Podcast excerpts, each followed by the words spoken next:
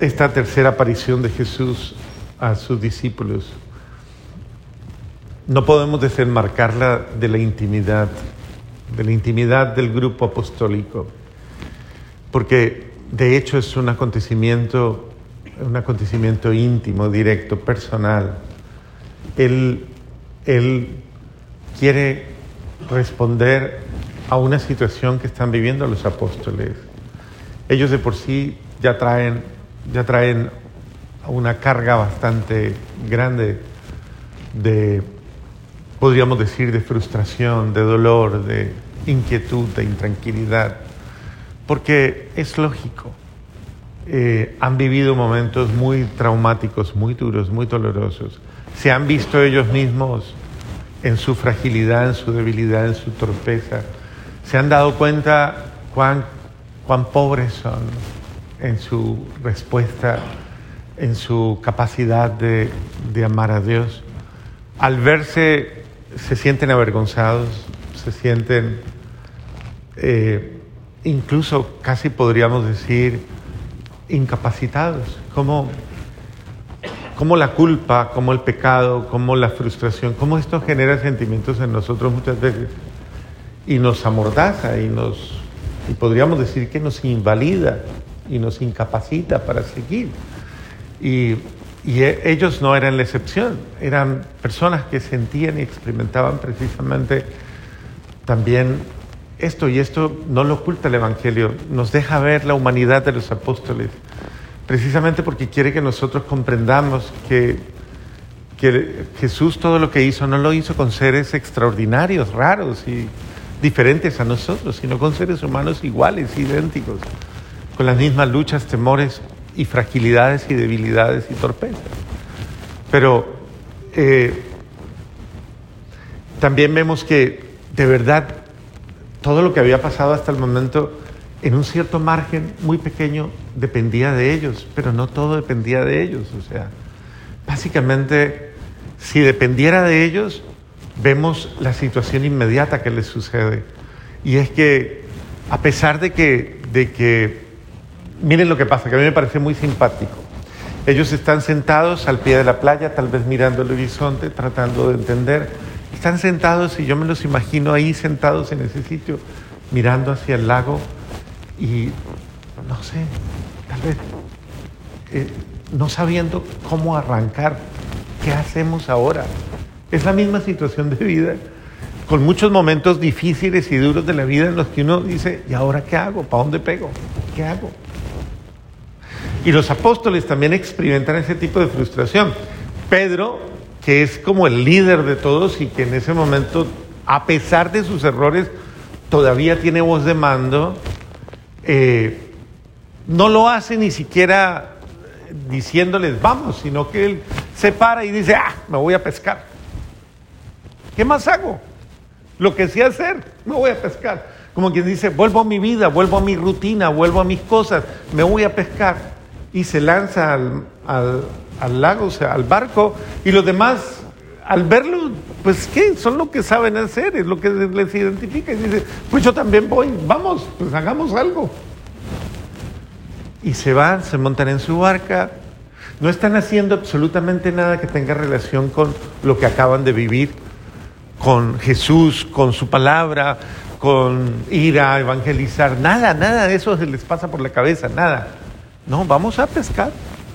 Eso es como usted cuando dice, cuando está peleando, termina una pelea familiar o termina un momento de esos duros malos, no sabe ni qué decir y dice, me voy a cocinar, o me voy a, a lavar el carro, o me voy a... Y bueno, hagamos cualquier otra cosa. Pues bien, se va y hacer lo que saben hacer y son expertos en hacerlo. Y piensan que les va a ir bien. Y sin embargo, a pesar de que son expertos en hacer lo que saben hacer, se van y se pasan toda la noche, toda la noche.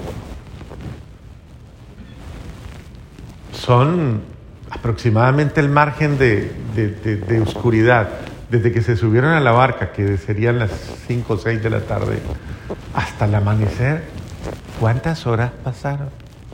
Bregando toda la noche.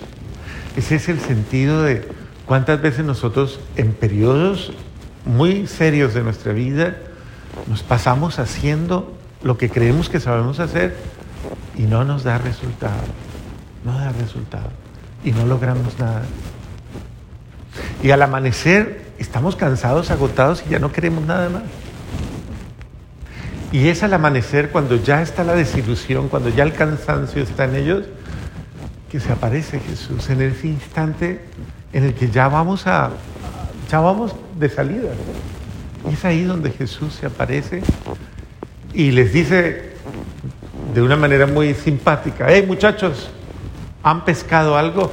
Casi podríamos decir que es una, es una pregunta irónica, como ayudándoles a ver su, su limitación, su carencia. ¿Han podido pescar algo? ¿Han pescado algo? No lo dice de esa manera, pero es una forma como de... Es vergonzoso. No, no hemos pescado nada. Es decir, la conciencia, nos duele reconocer que no hemos hecho nada. Le hemos dedicado mucho tiempo a eso que usted cree que hace bien y no ha logrado nada. Y Jesús dice, ok, echen la red a la derecha. Y esa, y esa voz sonó familiar, sonó muy familiar. Porque en otras ocasiones Él les había dicho lo mismo y habían pasado cosas. Y ya tenían la escuela de obedecer, de una palabra, una palabra diferente a mi palabra, una palabra de esperanza, una palabra de, una promesa, por decirlo de alguna manera échalo y, vas a lograrlo. Haz lo que yo te digo y las cosas van a cambiar. Y lo hacen en el nombre de esa palabra, de esa persona, en el nombre de aquel eh, que hace la diferencia en mi vida, que no aparece para dañar mi vida o para crearme falsas ilusiones, sino para confirmar mi esperanza en el nombre en tu nombre, porque tú lo dices, lo vamos a hacer. Y lo hacen. Y para su sorpresa, inmediatamente ven la reacción de, lo que pasa. Y Juan, que es el discípulo, inmediatamente, como que estaban en una penumbra, dice, es el Señor. Pedro no había caído en cuenta. El Evangelio de Juan, Juan narra y dice, apenas Pedro oyó que Juan dijo, es el Señor, Pedro reaccionó, se ató la, y dijo, ¿qué me importan los peces? Y en ese momento establece la diferencia entre el, el logro temporal, el logro humano, el logro de un experto pescador que no era su logro. Y dice, aquí lo más importante no es esta pesca, aquí lo más importante es el que, el que ha producido esto, el que está ahí, ese que hace un milagro. Y se tira. Y Pedro eh, ¿qué lo mueve?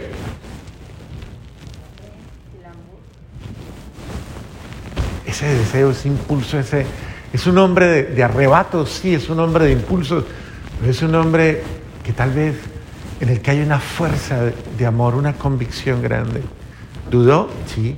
¿Tuvo la tragedia y la desgracia de, de negar a Jesús? Sí. Porque aún los más grandes caen. Aún los más grandes equivoca. Y se fue, se encuentra con Jesús, no se atreve a preguntarle, ¿eres tú o no eres tú? Pero había algo que como que no les dejaba, porque es la presencia transfigurada, transformada, es, es el Jesús glorificado. Y, y ellos no, no, tanto tiempo con Él, y sin embargo lo están viendo, pero, pero hay algo que no les permite ver a plenitud. Y sin embargo sus acciones, sus hechos, sus gestos les ratifican, es Él. Les sirve, les ofrece, come con ellos y luego viene el momento crucial. Eh, la humanidad de, de, los apóstoles, frágil, débil, herida, Pedro avergonzado, herido, con una carga muy dura por sus traiciones. Y Jesús le pregunta algo que nadie quiere escuchar. Eso es como cuando usted le ha fallado a su familia y su familia le pregunta, ¿y tú sí nos quieres? A pesar de, de que has hecho esto tan malo, ¿tú sí nos quieres? Y la pregunta para Pedro era dolorosa. Pedro, ¿me amas? Eh, ¿Qué viene a la mente de Pedro? Vienen no sus logros, no sus éxitos, vienen sus errores, su pecado, su culpa. Señor, tú sabes que te amo. E inmediatamente Jesús lo engancha y le dice, ok, entonces cuida a mis corderos, o sea, cuida a sus hermanos. Entiéndalo, usted ya lo entendió, ya entendió lo duro que es esto. Ahora cuídelos. Pedro, ¿me amas más que estos? ¿Más que los demás? Qué vergonzoso. Todos sabían que era un traidor. Señor, ¿cómo digo yo que si aquí hay quien nunca te ha traicionado como yo lo he hecho? Y sin embargo, Pedro, en ese momento responde, Señor, tú sabes que te amo. Ya no responde con arrogancia de, de sí, te amo y esta la muerte. No es el Pedro consciente de su fragilidad. Tal vez nos falta conciencia, nosotros también tenemos que tener conciencia de que, de eso, que hemos sido frágiles, torpes y hemos traicionado a Jesús de muchas formas. Que no lo amo como lo aman muchos, que lo aman verdaderamente. Pero es importante que me haga conciencia. Señor, tú sabes que te amo. Apacienta mis ovejas. Cuida a mis hermanos. Cuida a tus hermanitos. Pedro, ¿me amas hasta el martirio? ¿Hasta dar la vida por mí? Esa es la última pregunta. Porque Jesús comprende que Pedro es un cobarde en el fondo. Igual que todos nosotros, la cobardía que nos da asumir una vida radical, una vida de verdad, de amor a Dios definitivo. Sabemos que nos traiciona nuestra voluntad, nos traiciona nuestra humanidad, nuestro capricho, nuestro ego, es nuestro peor enemigo por el cual llevamos a traicionar a Cristo solamente dejándome guiar por mi ego. Jesús, Pedro responde, Jesús, tú lo sabes todo. Tú sabes que te amo. Apacienta mis corderos. Bien, creo que hoy en Pedro todos también debemos restaurar nuestra, nuestro amor a Jesús. Y hoy tomar, como Pedro, la actitud humilde de dejarnos perdonar por Jesús y restaurar por Jesús. Y en el nombre de Jesús, entreguémonos con sinceridad a Él, sin reserva. Entreguémonos con humilde corazón para amarle y servirle y seguirle como nos lo enseñan los apóstoles.